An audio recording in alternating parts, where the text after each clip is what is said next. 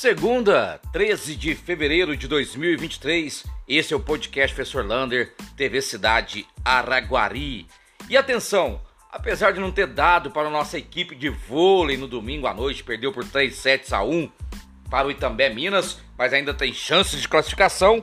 Amanhã, né, nessa terça-feira, vai ter a entrevista de coletiva meio-dia lá na sala do prefeito sobre o Campeonato Sul-Americano de Vôlei que vai acontecer em março na cidade de Araguari. Está prevista de 18 até 22 de março essas equipes vindo para nossa cidade, movimentando e com jogaços todos os dias. Então amanhã tem essa entrevista coletiva para falar sobre é, essa esse campeonato sul-americano de vôlei que vai acontecer em nossa cidade.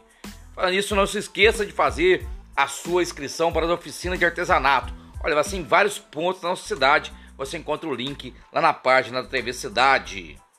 E atenção, começou nessa segunda, vai até o dia 28, o pagamento do Bolsa Família e o auxílio gás. Agora, tudo regularizado, 600 reais. E o auxílio gás é aquele pago de dois em dois meses. Portanto, se você tem o NIS com o número 1, começou na segunda número 2 na terça e assim até o dia 28 de fevereiro.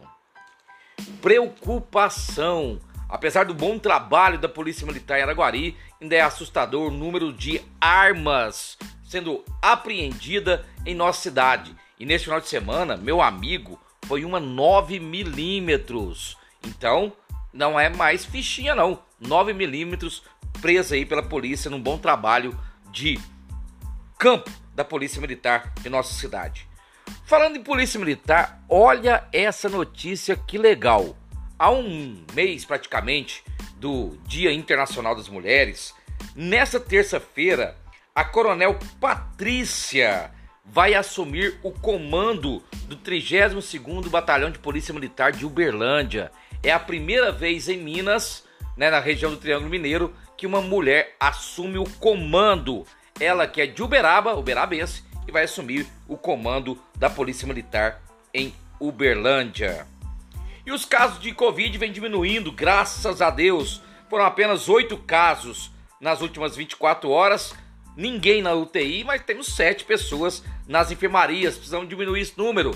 E você só diminui esse número vacinando. Procura um OBS, vacine, aproveite, leve seu filho, seu adolescente para vacinar contra gripe, meningite, também tem febre amarela, poliomielite, paralisia infantil, precisa de mais. Procure tudo e faça essa vacinação. E a boa notícia no Brasil da Covid é que pela primeira vez desde a pandemia não teve nenhuma morte por Covid-19 no Brasil. Vamos esperar agora a vacina bivalente, que é aquela que vai ser uma anual, que é como se fosse a gripe. Você toma e ela também combate as variantes. Nessa terça-feira acontece a paralisação nacional da enfermagem. Ela está lutando aí pelo pagamento do piso nacional da enfermagem. Desde o ano passado teve aquela paralisação e agora vai ter paralisação amanhã. Em Araguari, eles decidiram não fazer essa paralisação, mas já vai decretar estado de alerta, porque está marcada uma greve para março de toda a enfermagem no Brasil inteiro. Falando em enfermagem, olha, caiu muito sangue. Faça sua doação de sangue, vai lá no passe, lá onde que você faz a coleta externa, né, aqui em Araguari, lá na Rua Estrela do Sul. Agende, faça doação, muito importante. Quem está de parabéns é o nosso presídio ele está com uma horta que é referência na nossa região. Uma horta que os trabalhadores plantam e faz doação até para as empresas e, e organização não governamentais, né, associações da nossa cidade. Faz doação de hortaliças para vários lugares.